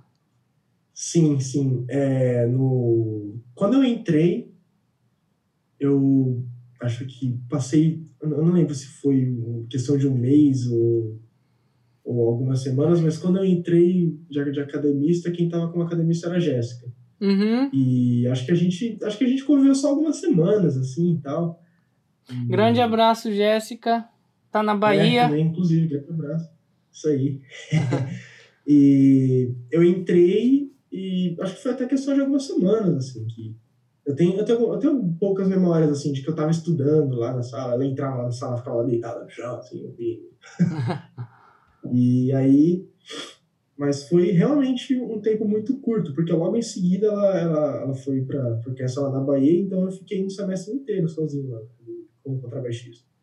Então a, a demanda de coisas para fazer, assim, dobrou para mim. Sim. e grupo de, grupo de câmara para tocar, também não, não, não só os grupos de câmara, como também a gente tinha que fazer a gente tinha que tocar em masterclasses também é, masterclasses, por exemplo, ia ter masterclass de, de regência com a Mary Elson e, e, tinha os alunos de regência que, que iam participar das masterclasses e a gente tocava, né? Eles Sim. regiam os alunos de, de instrumento uhum. e então essa demanda aumentou bastante para mim né? E os outros dois academistas, o, o Carlos, né, o Carlão, que eu chamo de uhum. Carlão, que tem a voz grossa, né? ele, ele entrou aí no, no, próximo semestre, se não me engano, não sei se foi setembro, eu, eu, eu não lembro exatamente a data, sou horrível assim com datas. Grande abraço, Carlos Torrencilhas, né? Torrencilhas? Torrencilhas, exatamente. Carlão Grande abraço. entrou logo em seguida, assim, e a gente ficou não sei se um mês ou algumas semanas, acho que provavelmente um mês, algumas semanas. E nessa mesma prova que ele fez também, a Ana Cláudia tinha feito uhum. prova, ela ficou de suplente. Também outro abraço para Cláudia. Cláudia. Grande abração para ela. É, ela entrou logo em seguida, tinha uma vaga de, de violino que, que não tinha sido aprovada ninguém, ela ficou de suplência e acabaram chamando ela. Então foi, foi, muito, foi muito bom, assim, a gente, a gente era em três, assim. Legal demais, cara. É raro isso acontecer, é raro. Muito, é muito difícil, assim. Muito difícil. E, cara, foi maravilhoso, porque assim, tinha uma demanda que, que cada um tinha que cumprir, essa, essas coisas de, de tocar com, com orquestra, tocar em masterclass, fazer grupos de música de câmara, então ficou muito dividido, assim, para os três, assim. Todo uhum. mundo tocava fazia bastante coisa e todo mundo também tinha bastante tempo, assim, eu digo todo mundo nós três, né? A gente tinha bastante tempo para estudar também. Porque com essas tarefas divididas foi, foi a melhor coisa que aconteceu, cara. Eu, foi o período que eu mais consegui estudar em questões não, não, não só de horas, mas em questão também de, de me planejar para fazer as coisas, eu tive bastante tempo. Então, isso foi muito bom, me favoreceu bastante, assim, não só para mim, quanto para eles dois também. Uhum. Foi bem interessante. Também a convivência de nós três, assim, foi muito boa, assim, a gente ria bastante, gostava bastante. É, a gente dividia bastante coisa, né? A gente falava muito sobre sobre estudar, sobre tocar, a gente dividia bastante ideias, assim. Às vezes, às vezes o Carlão chegava lá na minha sala do nada, era nove da manhã, eu tava com o olho assim, meu vermelho, muito sono, começando a afinar o contrabaixo. Aí chegava, me dava bom dia, e depois passava um tempo, ele chegava, vamos fazer escala, vamos fazer escala. Eu, pô, tá bom, vamos. a gente ficava fazendo escala, às vezes nós dois, às vezes nós três, a Ana Cláudia também tava, ficava fazendo arpejos, essas coisas. Então, cara, foi, foi um tempo bem gostoso, assim, foi um tempo muito bom, eu aproveitei bastante. Foi, e aí num ambiente super, super saudável, um ambiente super legal, assim, eu estive lá também. Eu não, eu não, não é. participei da academia, né? Eu, eu tinha ganhado uma bolsa.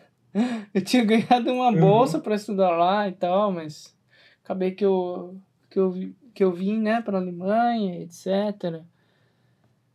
E. Sim, sim. É, e. Quando que foi a sua transição é, de professores, né? Da Miranda para o Pedro Gadelha? Ah, verdade. Nossa, isso foi em 2014, assim. É, eu conheci o Pedro numa masterclass que aconteceu na Sala São Paulo em 2013. Nossa, e, e, essa data eu lembro muito bem, me marcou muito. Assim. Foi, hum. Acho que em novembro de 2013 ele ia dar uma masterclass lá. Inclusive, ele estava há pouco tempo no Brasil, né? E acho que ele deve, se eu não me engano, ele entrou no USESP por volta de 2008, 2009, alguma coisa assim. Enfim, não é. E surgiu essa masterclass lá, na época eu tava tocando na Orquestra Jovem aqui de Guarulhos, e era um dia que ia ter ensaio até, ia ter ensaio no, no mesmo horário que ia ter a masterclass lá na Sala São Paulo. Aí eu tive que conversar com ela, oh, mas por favor, muda aí e tal. eu apresentei as questões, né, que, pô, era masterclass, era negócio importante e tal. E, e, e, também não tinha muitas vagas, né, não, era todo, não ia ser todo mundo que ia conseguir tocar uhum. ser chamado para tocar na Masterclass. Tanto que eu mandei a inscrição assim, mas eu não, eu, eu não tinha botado muita fé que eu ia ser selecionado para tocar. Mas eu fui selecionado e falei, putz, mano, tenho que ir, sabe? E, inclusive, a minha professora na época, Miranda, ela, ela conhecia o Pedro também. Ela falou, não, vai, vai sim, vai sim. Ela foi assistir também a Masterclass. E foi o meu primeiro contato, assim, que eu tive com ele super, praticamente super imaturo no contrabaixo, tinha começado a tocar por volta de 2011, bem Sim. daquele jeito, assim, né, achando que ia fazer aula de baixo elétrico, chegar lá, baixo acústico. então, mas foi muito bom, assim, é... gostei pra caramba de, de ter feito aquela masterclass com ele, aí eu já entrei em contato já com ele, eu perguntei, ah, onde é que você dá aula, tá, etc. Ele me ensinou sobre a MESP, e aí eu me inscrevi para fazer prova da MESP, para entrar em 2014. Eu consegui entrar, fui. Tive a sorte de conseguir ter aula com ele também, com certeza. Isso foi muito bom, assim. Então, eu basicamente tenho, tenho aula com, com o Pedro Gadelha desde 2014, assim. Eu fiquei durante o ano de 2014 ainda tendo algumas aulas com a Miranda também. Uhum. Fazia um, esquema meio intercalado, porque eu estava estudando no conservatório aqui em Guarulhos e na MESP. Então eu tinha, eu fazia algumas aulas aqui e fazia aulas lá também. Então é, era, era uma coisa boa porque eu tinha ajuda dos dois lados assim. É, também não, não, não, não tinha muita divergência assim de pontos de vista em relação a tocar. Então isso isso me, me ajudou bastante. Fiquei durante alguns meses tendo aula nos dois lugares e depois eu tive que parar porque se não me engano, acho que na época a professora Miranda ela estava indo para os Estados Unidos para fazer doutorado, se não me engano. Uhum. E, e aí eu ia ficar sem aula, mas enfim, não ia ficar sem aula porque já estava na MESP mesmo. E, mas com Pedro Gadelha eu tenho aulas desde 2014, cara. Foram seis anos, assim. É engraçado que a gente se encontrou. 2017. É, nós estudamos com o mesmo professor, só que a gente foi se encontrar mesmo de, muitos anos depois, né? Sim, cara, em 2019. É. Porque quando, quando eu entrei na EMESP, você tinha saído da EMESP. É, Tem esse lado detalhe importante. É, é, é engraçado pensar nisso, né, cara? Que apesar da gente ter mais ou menos a mesma idade, né? Acho que você é um ano mais velho. Sim, sim. É um ano. É. Um ano. Você é de 95, eu sou de 94. Isso, é. é. Aí deixa pra galera fazer as contas agora. e essa questão de eu, de, eu, de eu ter começado muito cedo e meio que eu perdi eu perdi muita coisa do, do Brasil, cara, assim, muita coisa da galera da minha o pessoal da minha geração, eu, eu não tenho muito contato, assim. Eu tive contato Sim. mais com as pessoas da geração anterior a mim. E. Uhum. Acho que é uma pena até, cara, assim, porque eu. É... Sempre falo isso, cara, que eu cheguei muito moleque aqui na Alemanha e eu, eu tive que bater muita cabeça. E. Sim. Sei lá. Poderia ter aproveitado mais o tempo no Brasil, cara. de algum jeito, sabe? Eu estudei com o Pedro. Você falou que ele, chegou em 2008 no Brasil, será mesmo? Não, em 2003? Ou 2009, nossa, agora, agora eu não lembro. Ou 2008, 2009, alguma coisa assim. Eu não, Poxa. não sei exatamente. Então também eu posso estar bem danado, posso estar falando merda. É. Então... eu não sei também. Mas foi aí, não sei. É, é porque foi, então, praticamente eu tive aulas com ele dois, três anos depois que ele chegou, então, né? Mais ou menos, no Brasil. Uhum, entendi, entendi. Bom, se, Pedro, se você estiver ouvindo isso, esclareça a nossa dúvida. Eu acho que é 2003, hein, cara. 2003? Eu, eu tenho, eu não sei, ou 2004, não sei. Será, Será que eu tô enganado? Pedro, responde pra gente depois, né? Porque... não, eu vou fazer, eu vou convidar sei. o Pedro, eu ainda não, é. não mandei, porque eu tô, eu tô em processo de mudança de apartamentos. Mas eu vou ainda mandar sim, uma mensagem sim. pro Pedrão pra gente conversar. Claro, claro. É... Quais são os seus projetos? O que, que você está fazendo agora? Cara, agora, agora eu tava tomando café, assim, bem sincero. é... É, é muita coisa, né, cara? É uma. Nossa. Essa coisa da preparação agora na viagem, né? É, agora, agora, agora eu tô mais focando nisso, assim. E Claro, também eu tô, eu tô como membro da, da Orquestra de Câmara da USP, da UCAM, da Orquestra Jovem de Guarulhos aqui, também voltei a tocar. E isso também faz um pouco parte da, do meu plano de preparação em, em relação ao Money Guild, uhum. que vai ser muito importante. Infelizmente, veio a pandemia agora e a gente não está tão na atividade como, como a gente gostaria, né? Mas... É, a Alcan a gente está fazendo bastante vídeos, assim, cada um em casa. Então, a gente está com bastante trabalhos interessantes aí para lançar, logo menos. E a Orquestra Geral de Guarulhos também, eles estão fazendo uma, uma, série de podcasts, assim, também, com, com outros músicos, não só, com, não só com instrumentistas, como também compositores, maestros, é, não só também como gente da, da área do erudito, também da área do popular também. Então, uhum. são conversas muito interessantes. Assim, eles, eles estão fazendo muita, muitas conversas é, discutindo essa relação dos dois mundos, sabe? Do músico erudito e do músico popular. Tem muita gente que faz parte dos dois, sabe? Toca tanto erudito como toca popular. Essas coisas de do quanto isso agrega, sabe? De um lado como para o outro é, inclusive eu sou um pouco assim, né? Eu sou. Muita gente me conhece bastante como músico erudito. Não, uhum. o cara lá que fez academia, que, que fez a Unesp, mas eu, mas eu toco com banda, eu tenho duas bandas, tenho duas bandas de metal. e a gente. A gente. Em uma delas eu entrei por volta de 2013. Na verdade, eu entrei bem antes disso. Mas a gente tá tocando há tanto tempo junto que uhum. já, já até perdi a conta. É... Uma delas é a banda Abstracted e a, a banda Spala. Engraçado o nome Spala, né? Spala da orquestra, não. e a gente lançou bastante trabalhos, tem bastante coisas no YouTube também para para vocês ouvirem, ouçam, que é Sim, Eu agora ouçam. fazendo propaganda. YouTube, vocês têm Instagram, o que, que mais vocês têm? Camp, Band, Bandcamp, né? Bandcamp também, tem, tem lá os álbuns da Abstracted também, tem no Spotify, tanto, tanto o álbum da Abstracted, que a gente lançou, o Ophidian, em 2015, como também tem várias músicas do, do Spa.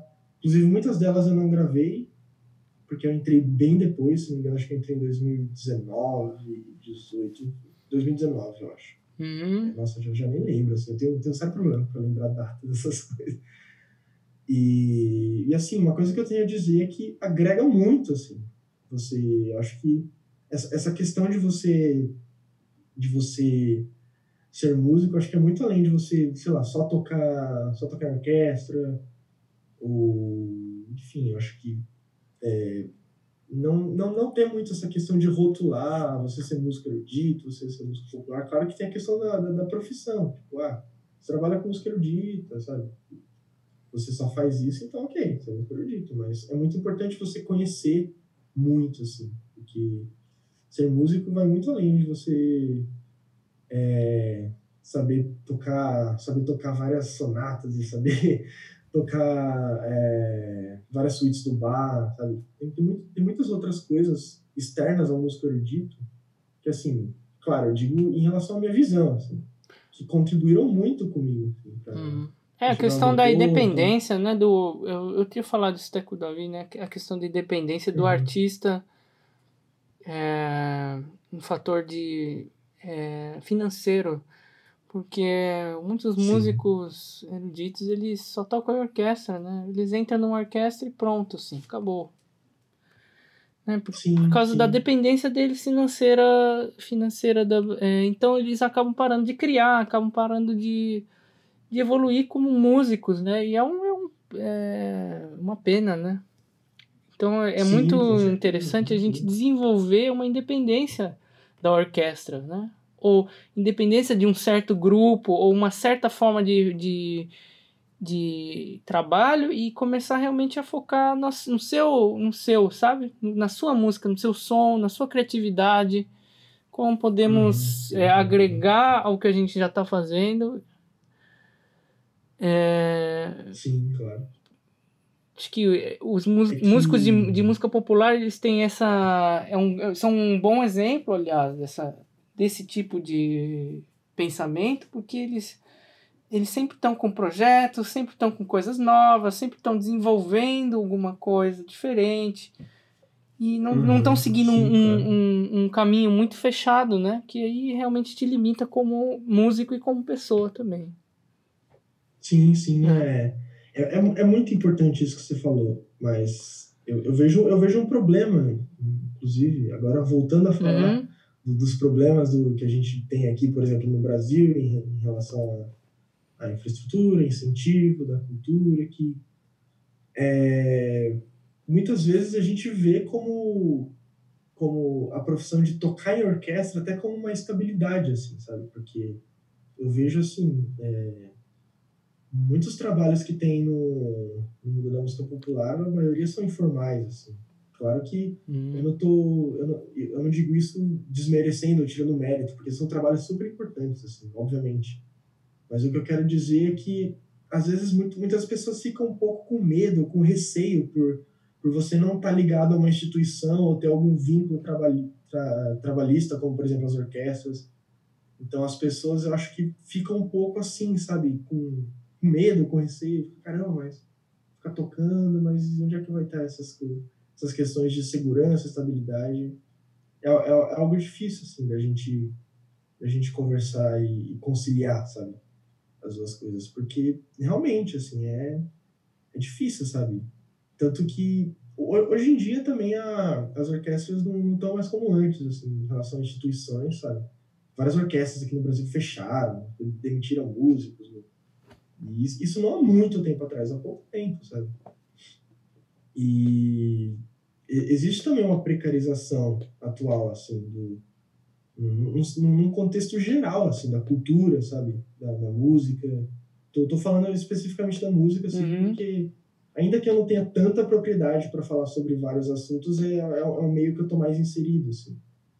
Mas é um pouco complicado essas questões, porque a gente tem as orquestras que, teoricamente, dão mais estabilidade para a gente, que a gente pensou, oh, legal, tem um trabalho, uma orquestra estável. É, só que, ao mesmo tempo, esses trabalhos, muitos estão começando a não existir mais, sabe? Estão entrando em extinção, as orquestras estão fechando. E é, é um grande problema isso, com repasses de verbas, sabe? verbas destinadas à cultura. Tinha, tinha uma época que tinha muito mais projetos, assim, não, eu, eu digo, não, não só voltado para a área erudita, mas para estudos, assim, é, na música, como coisas da arte, tinha também bastante é, projetos para bandas. Eu lembro de eu lembro de já ter visto no passado vários editais assim para concurso de bandas para você apresentar sua banda, para você mostrar seu trabalho como artista. Então, é, eu acho assim, hoje em dia isso é algo que está muito difícil, tanto para um quanto para outro. Assim. É, é, é, até bem difícil assim, é, eu, eu, eu falar, eu não tenho propriedade zero para falar sobre isso. De o que, que é mais estável, o que não é, eu acho que um, um, tanto um lado quanto o outro a gente está meio nos vira nos 30, assim, sabe? É, no, no fator que eu estava ah, falando exatamente da independência, financeira uhum. é exatamente isso do músico e parar de depender da orquestra, porque a orquestra é um, é um infelizmente é um órgão que vai ser com, com, com o desenvolvimento da a inteligência artificial, com o desenvolvimento da tecnologia sonora, de aparelhos de som, da internet, de como nós vivemos sim. e interagimos com a a, a tecnologia vai mudar, isso é um fato, né? E o que eu quero falar para o brasileiro, para os músicos brasileiros é vamos nos diversificar, vamos uhum, nos tornar independentes disso, sabe? Vamos criar uma coisa nova, vamos fazer uma coisa brasileira, uma coisa nossa, né? E é muito importante que a gente comece essa discussão agora antes que seja tarde demais, antes que uh, a gente vai ter no Brasil inteiro só o ZESP, entendeu? E, e, e milhares uhum. de alunos, de estudantes de música sem trabalho. Sim, sim. É, então é, é, é muito importante é que, que a gente crie uma orquestra brasileira, uma orquestra de música brasileira, ou uma orquestra de metal, sabe? Uma, uma orquestra de jazz, uhum. diversificar as coisas, orquestra de música de filme orquestra de e, e, criar experiências diferentes para o público e ter essa diversificação sim, e sim. É, é, é uma coisa que eu, eu vejo que é o futuro da música no momento. Não adianta a gente ficar aqui agora, todo mundo agora tocar nona de Beethoven, cara. Todo mundo tocar Mozart. E aí tem compositor de música moderna que toca uma vez a cada 10 anos, velho. Né? E, sim, e tem muita gente que. Eu, eu, eu conversei com o Davi, do Schoenberg. Não sei se foi com o Davi ou com o Rodolfo. Uhum. Que todo mundo fala, ah, a gente fala de Schoenberg, fala, ah, eu não gosto de música moderna. Isso não é música moderna, tem mais de um. um, um... um século. Tem uns anos até. 100 anos, é. mais de 100 anos, é cara. Moderno. Só que o problema é o seguinte, a gente não, não ouve, a gente não educa o nosso ouvido, a gente não educa o ouvido das, da, de, das pessoas que estão, do público, e nem o nosso, os músicos não estão acostumados a tocar Schoenberg. Sim. É um problema sim, que sim. vai até a formação do músico e, da, e do, da população, tudo. É uma coisa que a gente tem que reeducar sim. o nosso ouvido, né? Sim, sim. Isso que você mencionou é super importante, porque, é, por exemplo, na Alcan, a, a, gente faz muito trabalho com repertório de música brasileira, assim, sabe? A gente. Inclusive, eu tô até com algumas coisas aqui. É, eles, eles já, já gravaram alguns CDs, assim, trabalhos muito importantes, assim, tipo, de música contemporânea, por exemplo, eles gravaram é, tem, tem peças, por exemplo, do Alexandre Lunsky, da Valéria Bonafé, que, hum. o Lunsky ele é professor lá da, da Unesp, a Valéria Bonafé é professora da Unesp, os dois compositores, assim, música contemporânea, são, pô, compositores brasileiros, contemporâneas, sabe? E não, não só isso, mas também, tipo, o trabalho de, de música popular que eles fazem assim é muito bom. É, eles fizeram também um CD com alguma uma gravação de, de músicas brasileiras, tem tipo músicas do Djavan, sabe? São trabalhos assim excelentes, uhum. excelentes que a gente tem que pesquisar mais sobre isso e mostrar mais isso também, né? Pô, orquestra brasileira, sabe? É, a Orquestra Jovem de Guarulhos também fez bastante trabalhos assim com música e cinema, sabe? Tipo, eu achei algo genial, assim, uhum. para você a, aproximar mais o público da, de orquestra, de música, sabe? Você, sabe, teve alguns concertos que eles colocaram, é, a orquestra fez alguns temas de filme, sabe? E tinha, tinha exibição de trechos do filme no telão, e a orquestra tocando trilha, sabe? Coisas assim que, pro público que, que, que não tá tão acostumado aí no concerto, para sei lá, para para ouvir, para ouvir um Schoenberg ou, sei lá, ouvir um Bartok, que, que não são coisas exatamente modernas mais, uhum. mas que, sabe, eu acho que é, é, um jeito de você ir aproximando o público aos poucos da orquestra. Sabe? Muita gente, pô, você vai ver um cara que, que nunca ouviu uma orquestra direito para ouvir um Mozart, sabe? Então, é. o cara vai ficar meio, ai, sabe? É legal, legal, mas, enfim, às vezes a pessoa pode ficar um pouco entediada, eu acho que construir essas conexões com do público com, com, com orquestra e com, com arte no geral. Não digo, eu estou falando de orquestra, mas com tudo, sabe? Aproximar as pessoas de. É, de pinturas, é, é educar as pessoas a saber apreciar essas coisas, sabe? Apreciar pinturas, apreciar é, tra trabalho das outras áreas, áreas de, das artes plásticas em gerais. A gente está carecendo muito disso. Sabe? A gente tem a gente tem muitos trabalhos por aí. Eu eu mesmo não conheço muita coisa. Eu eu admito assim a minha ignorância em relação a outros trabalhos de outras artes assim, que eu praticamente conheço zero, sabe? E, e eu vejo esse problema também refletindo em mim, assim, de eu não conhecer, sabe? É, eu acho que é, é o problema de todo mundo de se focar num. Todo mundo se focar num, num ponto só. Todo mundo se foca no, no mesmo aspecto, sabe? A gente só se foca no aspecto musical é, comercial, como é, Michel Teló, Wesley Safadão, ou a gente só se foca num, num, num aspecto musical de música clássica, música clássica sendo como os compositores, grandes compositores, sabe? E a gente se fecha para um, uma gama de outras coisas que são super interessantes que poderiam acrescentar muito mais pra gente, sabe? Então. É, e outra coisa desse fator da independência do artista é falar, cara, eu não quero tocar orquestra, por exemplo. Né? Fala com alguém, o cara fala, eu não quero tocar orquestra, eu prefiro é, trabalhar no McDonald's e continuar estudando contrabaixo. Ótimo! Uhum. Se, pelo menos você tem sua Sim, independência financeira se você tem tempo para estudar, tem tempo de fazer suas coisas, gravar, não sei, você tem seus projetos, ótimo.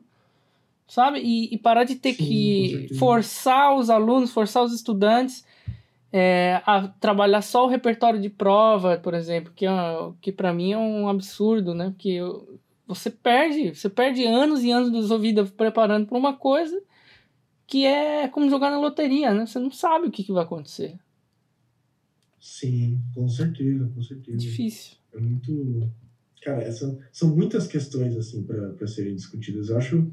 Eu tô achando isso muito interessante, porque é, cada vez mais a gente tem que discutir essas coisas e falar, sabe, ah, qual que é o papel do músico? O que é ser músico?